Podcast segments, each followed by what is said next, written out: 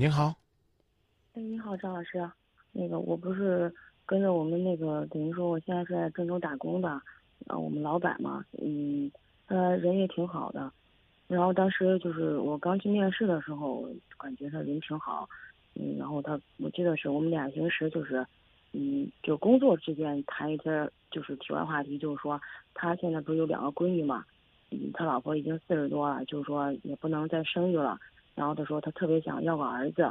嗯，他他就开玩笑的说，他说，嗯，有机会的话就在外边那个找个找个人什么生个儿子，然后他说，嗯呀，只是玩笑话，我知道这个事儿不可能发生在我身上，我当时也没在意。后来呢，然后我们俩因为就因为工作关系嘛，也经常在一块儿工作时候，嗯，他就是好像对我就是就有有那种好感上了，然后我一直就是往后退，因为我知道他有家室嘛。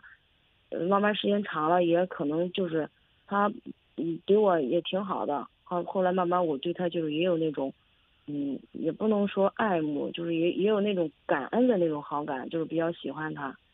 但是他一直对我好像就是有那方面那个意思，我都不知道我以后该咋相处。我是辞职不干了，还是以后继续在这待下去？我知道如果我一旦接受他的话，他是不是？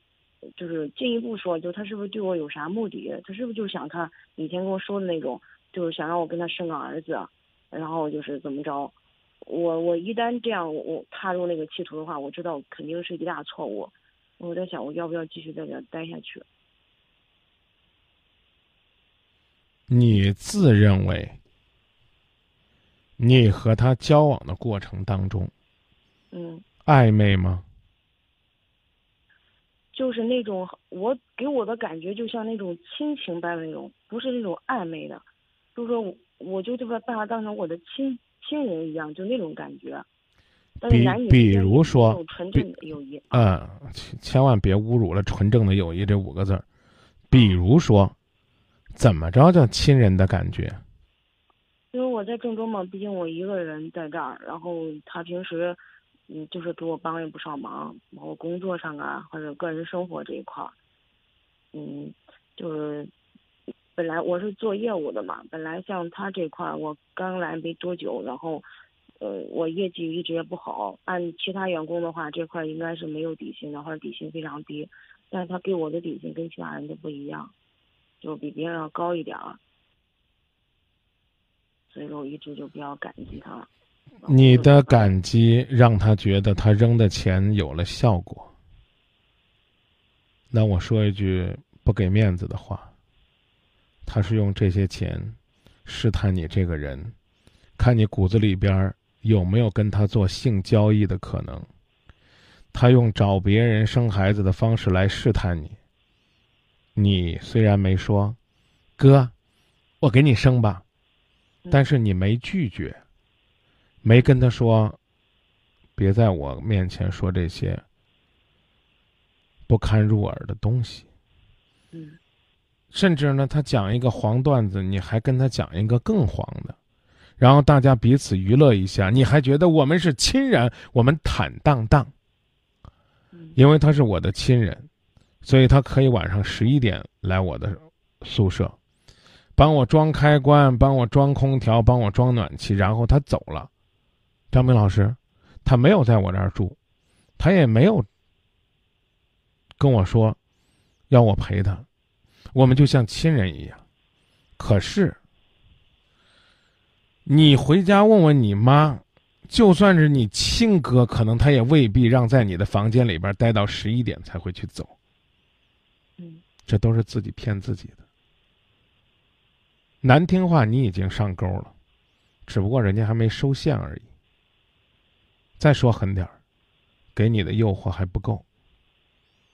不好意思，这话可能对你不尊重。这才多给你了点底薪，这才几个钱呢，你就对他有了好感。中国人讲话可能不好听，叫无事献殷勤。你知道后边那四个字是什么吗？嗯，你是不知道啊，还是不好意思说呀？我明白什么意思。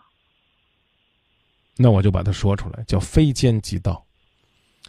嗯我没事儿干，到你这门口转，不是图你的人，就是图你的财。对，不是来踩点儿的，就是来勾搭你的。嗯当你还在感激他说他多给了我底薪，凭什么呀？妹子，我不好意思说太流氓的话，那就相当于预付你的卖身钱而已。嗯凭什么？他是公司的什么人？就是我老板他自己做的。对呀、他自己做，当然他可以想给谁发钱就给谁发钱。那么，且问一问，你究竟是哪方面比其他人能力强？你比其他人强的就是，你是个女人，独身女人，一个在这个城市无依无靠、好下手易上钩的女人。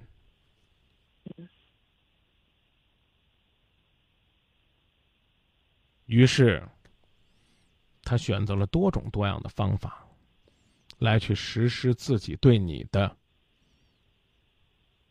性骚扰。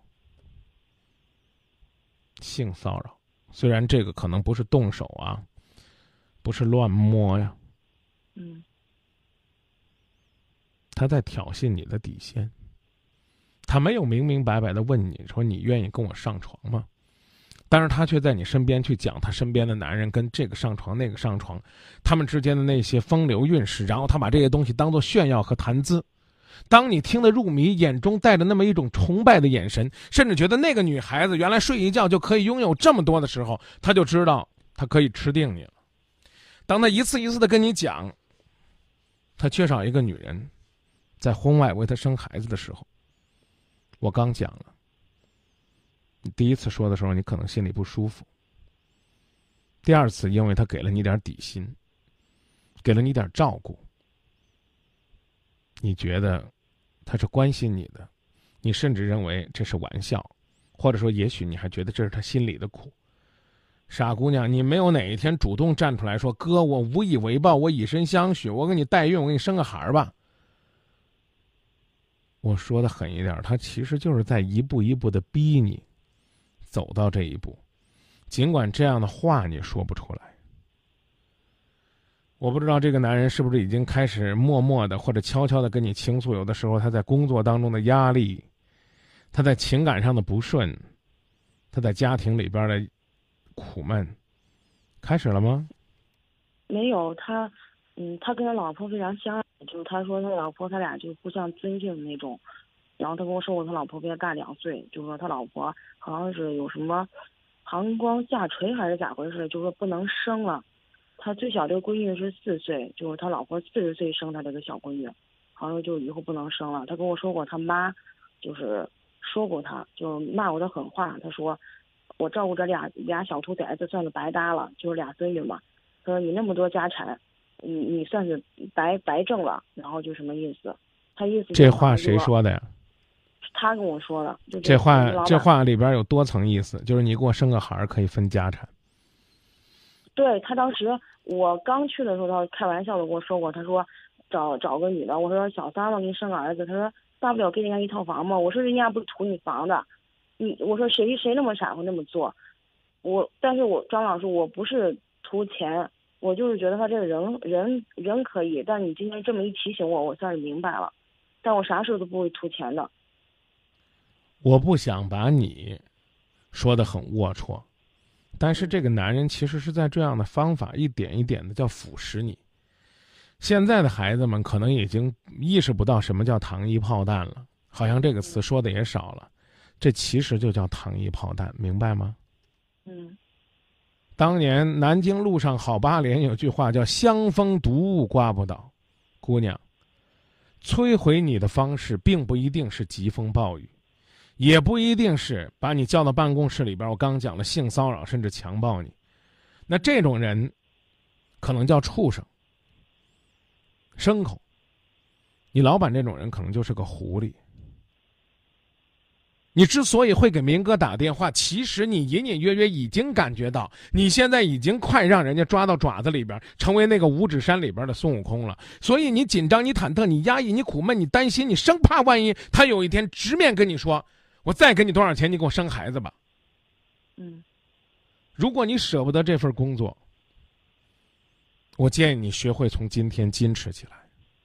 哪一天他拿出来一沓钱摔在你脸上，说这是你俩月的工资，你别给我这儿钻青春玉女，你给我滚。那我觉得对你来讲也是一种解脱。嗯，如果你愿意走，我觉得最好。姑娘，你真真正正的想一想，你凭什么在公司比我多拿五百块钱底薪？你工作努力吗？成绩突出吗？上进心强吗？如果啥都没有，我刚已经讲了，乖，预支的卖身钱，用这样的方式让你一点一点的堕落。你跟他说，你说我又没花你钱，我干嘛要听你的？他会告诉你，我每个月都多发给你三千块钱，你知道吗？现在你要还我十万，你还不了的话，你就卖身。即便是不是这样，你也会觉得哇，他对我一个外地来的女子好照顾我。我刚讲了，凭什么？哎，我说句话不该说。你说我们这个频道总监对我好，台长对我好，为什么？我上夜班，我辛苦，认认真真做节目，我这节目大家爱听，我觉得你对我好，应该的。我每次评比都是倒数第一，领导还对我好，那我觉得我一定要倒大霉了，一定会出事儿的。保不齐这这这下边可能就就要解约了。这两天哄我开心开心，怕我受刺激太大。我讲这意思你明白吗？明白。你自己扪心自问，你为这企业做了什么？值不值你拿比别人多的钱？你要觉得张明，我刚才讲他发过的还少的，那算我没说。所以我刚说了，上策是走人，中策是从今天开始坚持原则。但保不齐他哪天就指着你的脸说：“你个臭婊子，你还给我装！当初你怎么样怎么样？”不好意思啊，不是不是骂你的意思。那么第三种状态就是。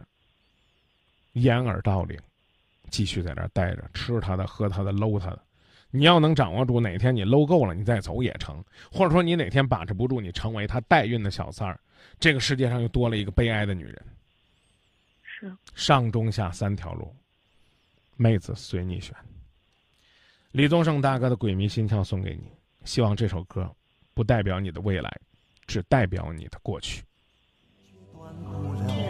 百转千折，它将我围绕。有人问我，你究竟是哪里好？这么多年我还忘不了。春风再美也比上你的笑，没见过你的人不会明了。是鬼迷了心窍也好，是前世的因缘也好。然而这一切已不再重要。如果你能够重回我怀抱，是命运的安排也好，是你存心的捉弄也。然而这一切已不再重要，我愿意随你到天涯海角。虽然岁月总是匆匆的催人老，虽然情爱总是让人烦恼，虽然未来如何不能知道，现在说再见会不会太早？